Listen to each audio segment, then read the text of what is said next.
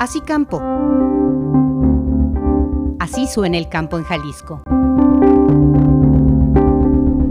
Francisco Javier Gutiérrez Acosta, soy director de operación del CRECIAP, Centro Regional de Servicios Integrales para la Agricultura Protegida, y tenemos el encargo del Gobierno del Estado de iniciar con el Centro de Innovación Agroalimentaria del Sur de Jalisco principalmente por el gran crecimiento que han tenido los cultivos, principalmente los cultivos de alto valor, como es el caso del aguacate, los berries, pero también es una zona agrícola importante en cultivos como el maíz, la caña. Entonces el gobierno del estado consideró de mucha importancia atender este sector mediante la creación de un centro que vinculara todos los esfuerzos que existen en la zona, que identificara primero mediante un diagnóstico las principales problemáticas de cada una de las cadenas agroalimentarias y después identificara el potencial productivo de la zona, los recursos con que se cuenta en la zona, llámese universidades, institutos agropecuarios que hay en la zona o en general, centros de investigación, técnicos, en fin, talento que existe, las empresas comercializadoras, empacadoras, para identificar muy bien todos los actores que juegan en el ecosistema y vincularlos. Esa es la idea. No generar un nuevo organismo, una nueva institución que nace de cero, sino crear un organismo que identifique y vincule los actores de la región para que haya una mejor conexión entre todos y se aproveche mejor los recursos que existen.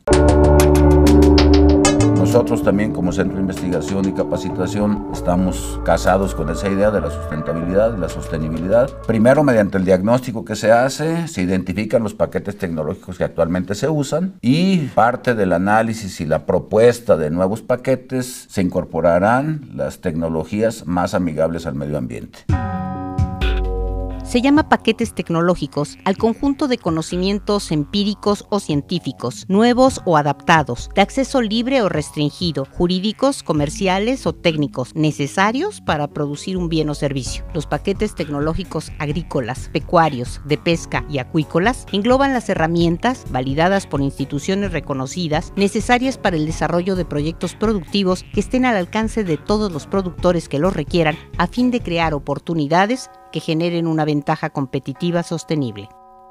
Se está creando un centro de reproducción de insectos benéficos, donde se van a reproducir insectos que controlan algunas plagas. Se impulsa y ya está terminada una biofábrica, que es la producción de microorganismos benéficos que apoyan tanto en la nutrición de las plantas como en la protección. O sea, también los microorganismos pueden controlar enfermedades y plagas. Entonces se va a impulsar mucho la utilización de este tipo de insumos biológicos y producidos a bajo costo aquí en el centro. El tipo de insectos y el tipo de microorganismos que se van a desarrollar serán en función de los requerimientos de los cultivos de la zona. Nombre es William David Rodríguez, soy coordinador de entomología aplicada de la Agencia de Sanidad, Inocuidad y Calidad Agroalimentaria de Jalisco, ASICA. La investigación sobre insectos benéficos es uno de los ejes de trabajo principales del Centro de Innovación Agroalimentaria, o CIAG, dependiente de ASICA. La coordinación de entomología aplicada se encarga de hacer estudios, investigaciones y apoyar a productores en el ámbito de plagas y parasitoides que se presentan en el campo jalisciense. Se parte de las necesidades de los productores, aquellos productores que nos alertan de alguna situación que esté ocasionando daños en sus predios, vamos a visitarlos, determinamos la enfermedad, la plaga que lo está afectando, el diagnóstico de conocer lo que ella fuera, cómo podemos atacarlo, primero conocer el agente que lo causa, ¿no? Para poder así implementar un diagnóstico y un tratamiento. Y le damos consejos de buenas prácticas agrícolas de cómo llevar a cabo el combate hacia esta plaga. La SICA junto con el CIAD está impulsando este tipo de proyectos con el objetivo de desarrollar insectos parasitoides, insectos que posteriormente a ser producidos puedan ser liberados al campo jalisciense para que el campo jalisciense reduzca en costo a los productores y dos, el manejo agronómico sea más sustentable. Un insecto parasitoide es aquel insecto que en su forma adulta va y oviposita sus huevos dentro de larvas de insectos plaga.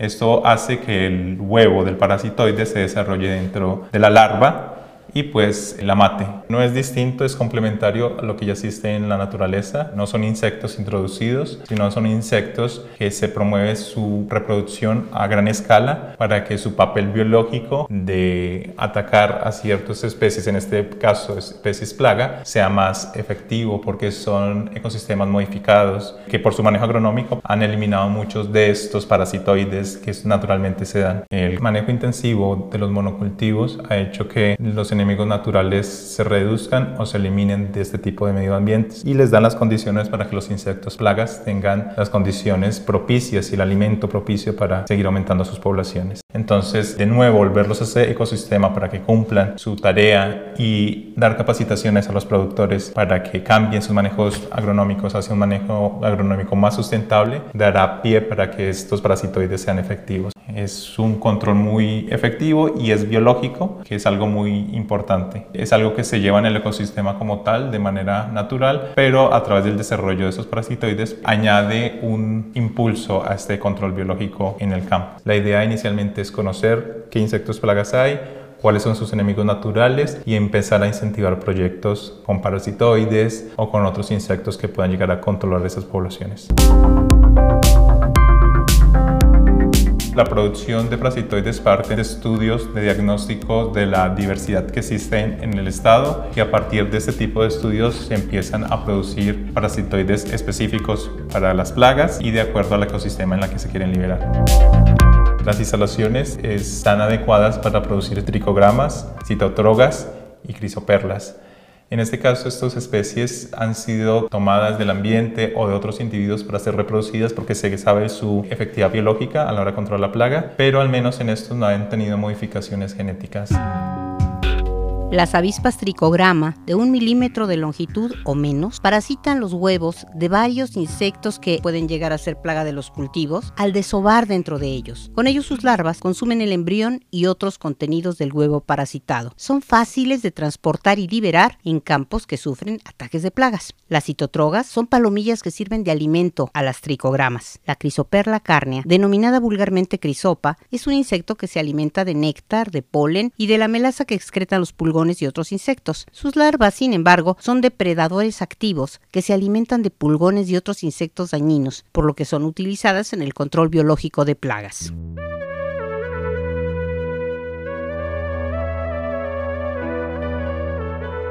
Este es parte de la colección de insectos de interés agrícola de la SICA. En este caso podemos observar algunos insectos plaga y algunos insectos benéficos. Tenemos el más representativo de Jalisco, en este caso el picudo del agave. Afecta a agave tequilana, que es insignia del estado de Jalisco. Tenemos otros que pueden llegar a afectar tanto agave como otros cultivos como este tipo de depredadores que causan daños mecánicos en las pencas o en las hojas. Pero también tenemos algunas especies benéficas, en este caso Orolectas. Este escarabajo lo que hace es atacar a las larvas del picudo y de otras especies. Llega a sitios donde no pueden llegar algunos agroquímicos, en este caso a la piña del agave. Llega a estas larvas y las ataca y pues se alimenta de ellas.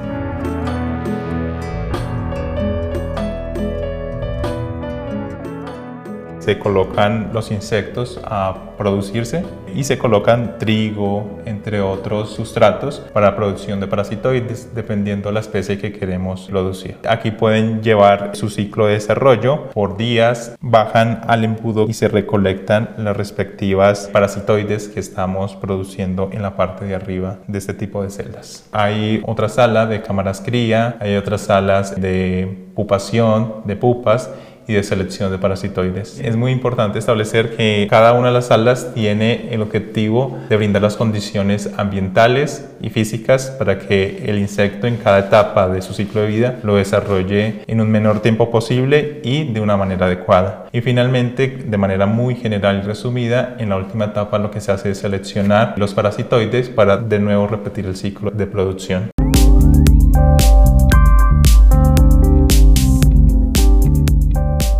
Desde la SICA venimos desarrollando este proyecto con insectos, plaga y benéficos en el campo jalisciense. Se hacen las liberaciones con los insectos en los lugares que el productor no los solicite el control biológico. Uno de los manejos más sustentables que hay reduce costos y reduce el manejo de agroquímicos en general, específicamente insecticidas, lo que aumenta la calidad en los productos, reduce las posibles trazas de insecticidas o agroquímicos que puedan haber y reduce los costos de producción. Habla Francisco Javier Gutiérrez Acosta, director de operación del CRECIAP, Centro Regional de Servicios Integrales para la Agricultura Protegida de Jalisco. También vamos a contar con laboratorios. Este centro tiene diseñado un laboratorio de diagnóstico fitopatológico que no existe en el estado de Jalisco para dar servicio a los productores de la región y también de todo el estado. El diagnóstico fitopatológico es la base del manejo de las enfermedades de las plantas. Supone la identificación de la naturaleza y la causa de una enfermedad y por lo tanto requiere el análisis inteligente de las observaciones de campo, además de un buen sistema de detección del patógeno cuando se trata de un problema biótico. En algunos casos, el diagnóstico puede ser sencillo, y basarse en un reconocimiento de síntomas de la planta, en un reconocimiento de signos del patógeno y en una confirmación de la identidad de éste si ha sido previamente reportado. En caso de patógeno desconocido, el diagnóstico debe tener en cuenta las observaciones de campo, el estudio de los tejidos vegetales, el aislamiento del patógeno, sus posteriores caracterización e identificación y la confirmación de los postulados de Koch, serie de condiciones que según el microbiólogo alemán Robert Koch deben cumplirse para que un organismo pueda ser considerado como el causal de una enfermedad.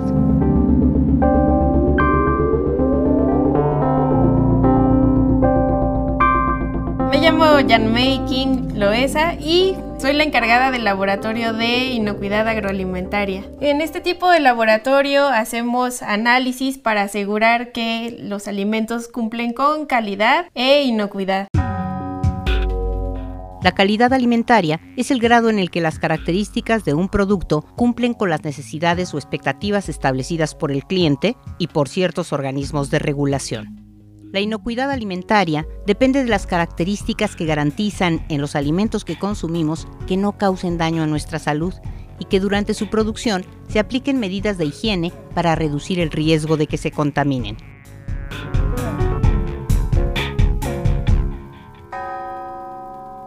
Tenemos una producción muy fuerte y tenemos que asegurar que tanto las personas que consumen aquí en la región como nuestros consumidores a nivel internacional cuentan con un producto de alta calidad y seguridad.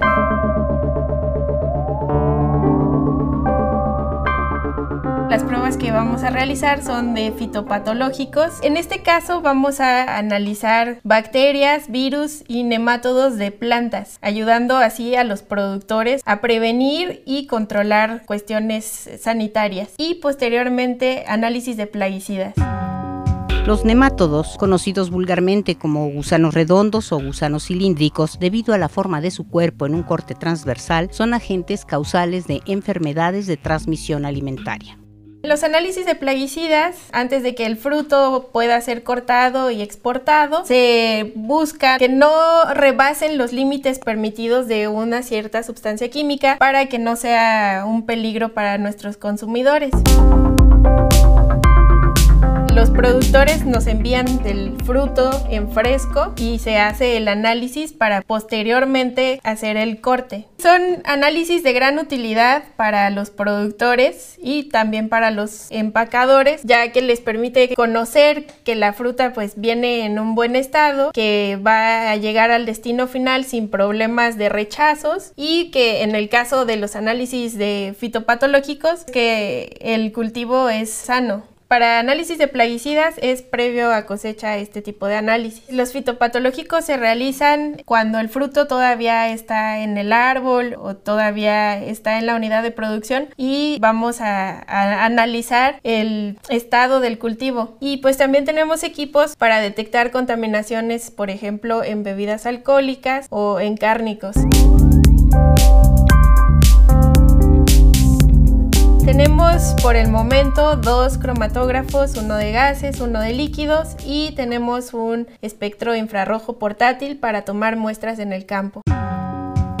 El cromatógrafo es un equipo profesional para separar los distintos componentes de una mezcla, permitiendo identificar y determinar las cantidades de dichos componentes. La espectroscopía infrarroja mide la interacción de la radiación infrarroja con la materia. Se utiliza para estudiar e identificar sustancias químicas o grupos funcionales en forma sólida, líquida o gaseosa. El método o técnica de espectroscopía infrarroja se realiza con un instrumento llamado espectrómetro infrarrojo o espectrofotómetro que produce un espectro infrarrojo.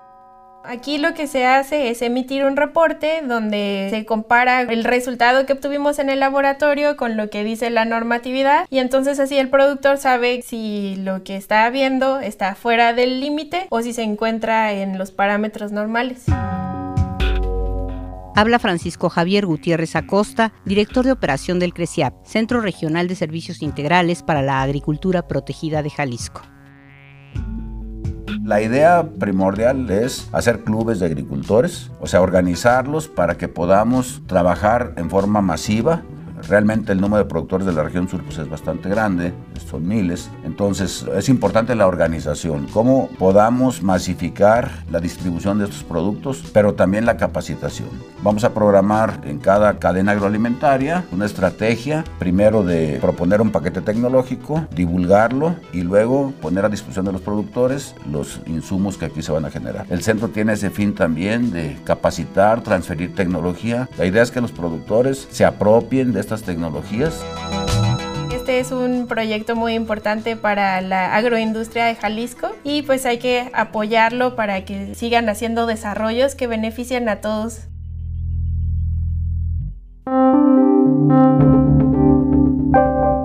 Así campo. Así suena el campo en Jalisco.